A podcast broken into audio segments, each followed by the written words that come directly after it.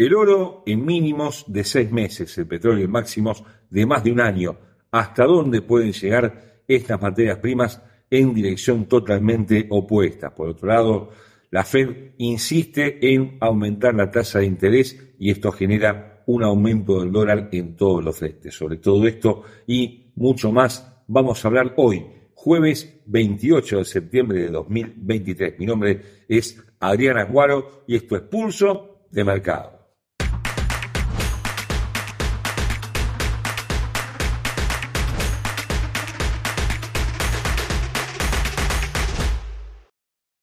Antes de continuar con nuestro análisis, te recordamos como siempre que nuestros videos son de carácter meramente educativo y que ganancias pasadas no garantizan ganancias futuras. Te invitamos a conocer Advanced Trader, nuestra plataforma de última generación integrada con todas las aplicaciones de TradingView y con un elemento fundamental, AutoChartist, una aplicación que te permite anticipar operaciones y utilizar justamente las señales que te brindan las 24 horas del día. Puedes descargar la plataforma en el link que se encuentra al pie de este video. Se están viviendo horas muy particulares en los mercados financieros, un escenario que ya hemos visto hace prácticamente un año con el dólar que no deja de tocar máximos de varios meses ante el euro, ante la libra esterlina y prácticamente máximos de un año ante el yen y con eh, la perspectiva, por lo menos eso es lo que deducen los mercados, de que la Fed va a extender su tasa de interés muy alta e inclusive puede aumentarla durante los próximos meses y extenderá esta tasa más allá de 2024. Todo esto genera, por supuesto, un clima de incertidumbre con la bolsa de Nueva York muy a la baja, con una perspectiva también bajista para los próximos días y con una venta masiva de bonos por parte del Banco Central que lidera el señor Powell, que está generando naturalmente un aumento de los rendimientos de estos bonos. En los de dos años ya superan por lejos el 5%, pero esta vez la nota destacada la están dando los bonos de 10 años que esta semana los rendimientos de los mismos subieron por encima del 4.55%, mientras de todas maneras se mantiene la curva de rendimientos invertida, algo que no es del todo auspicioso para la economía. Lo cierto es que en este contexto las materias primas están mostrando un panorama dispar entre sí en sus cotizaciones ante el dólar, con un oro que se ubica en mínimos de varios meses y con el petróleo ya entrando en materia que supera sus máximos de más de un año, puntualmente máximos de 13 meses, y esto tiene que ver, por supuesto, con dos factores fundamentales eh, que están imperando ahora mismo. Por un lado, la escasez de oferta de la materia prima. Sabemos, y lo hemos mencionado, que tanto Rusia como Arabia Saudita han eh, recortado sus eh, respectivas producciones. Se calcula que hay un déficit diario de 2 millones de barriles diarios y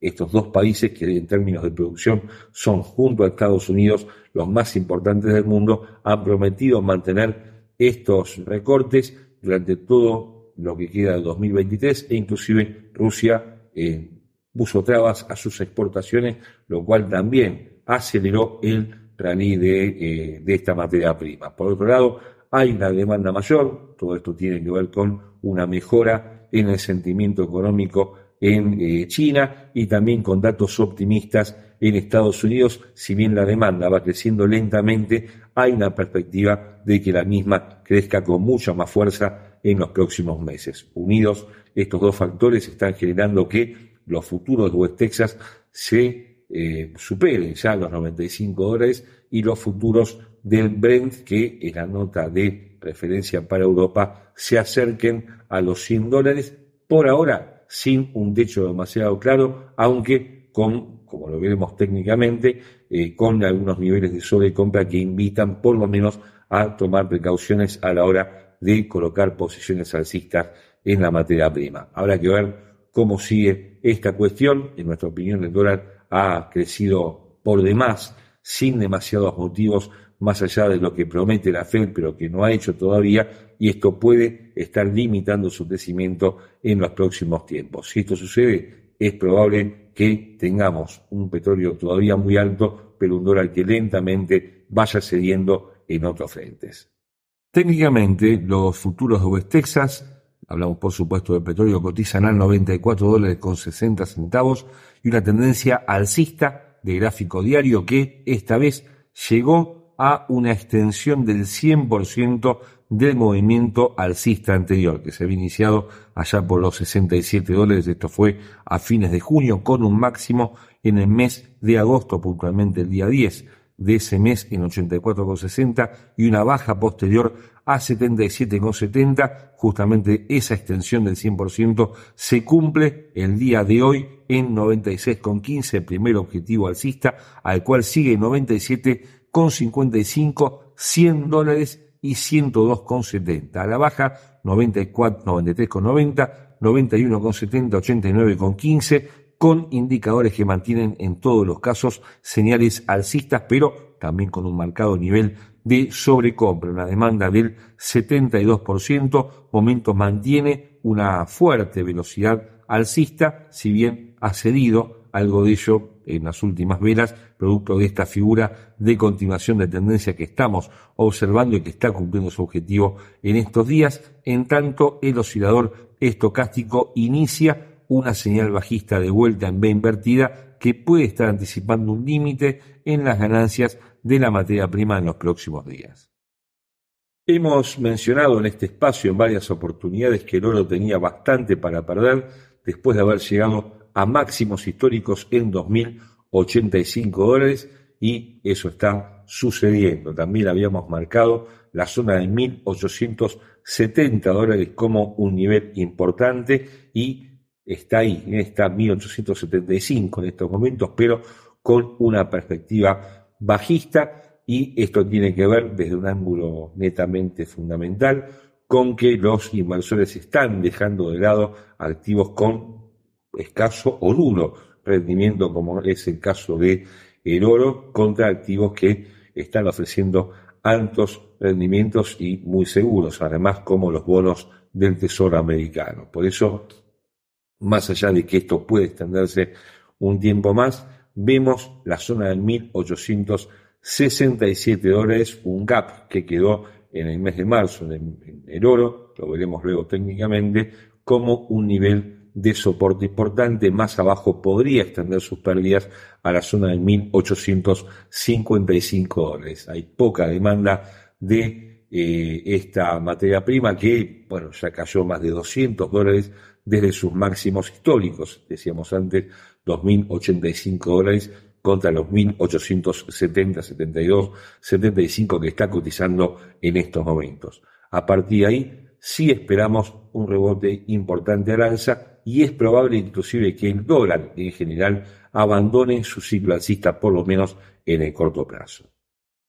Desde un punto de vista técnico, la onza de oro cotiza 1.874 dólares con 37 centavos, 28 ahora, y con una tendencia bajista de gráfico diario con varias, eh, varios elementos a tener en cuenta. En primer lugar, un doble techo una tendencia alcista algo débil anterior, pero que está comenzando a cumplir con su objetivo, pero sobre todo la cobertura de un gap que quedó entre el día 10 y 12 de marzo en 1.866 dólares, tras lo cual esperamos una recuperación de eh, el metal precioso. Debajo de ese nivel aparece 1.866 y 1.855 dólares con objetivos al alza en los mínimos anteriores del día 17 de agosto, 1.884, luego 1.902 y 1.922 dólares, donde pasa justamente la línea de tendencia bajista principal que es la que está guiando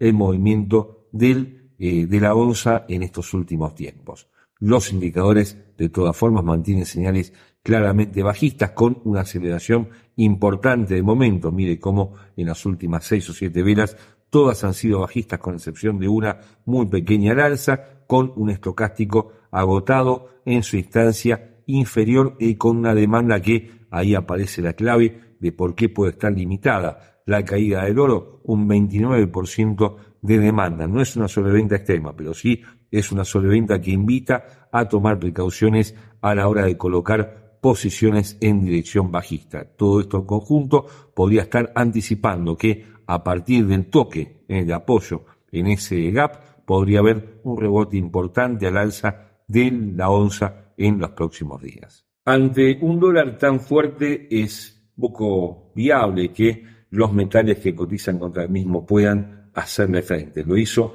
el petróleo por los motivos expuestos, pero la plata y el platino no pudieron sostenerse y otra vez se ubican cerca de mínimos importantes. Puntualmente la plata que se ubica en la zona de 22 dólares con 50 centavos con una perspectiva bajista no tiene que ver tanto con su demanda, con su oferta, sino netamente con el ataque del dólar que está, eh, como decíamos antes, dominando todos los frentes. El platino, sí, un poco más cerca de sus mínimos anuales. En ambos casos, de todas maneras, no han tenido variaciones tan importantes como las de la onza de oro y esto genera, por supuesto, que la brecha que une a los tres metales sufra variaciones importantes porque ante la caída del oro y la plata que se mantiene algo más estable, esa brecha se eh, acorta, se hace mucho más estrecha y esto de alguna forma normaliza el mercado entre ambos eh, metales.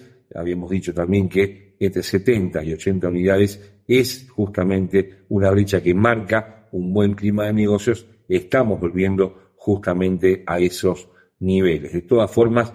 como siempre decimos, la plata y el platino son dos metales vinculados a la producción de bienes y en ese sentido China, que es su principal importador, bueno, está volviendo sobre sus pasos después de algunos meses de zozobra con datos que están favoreciendo un aumento de su producción y una visión económica general del gigante asiático algo más optimista para los próximos meses.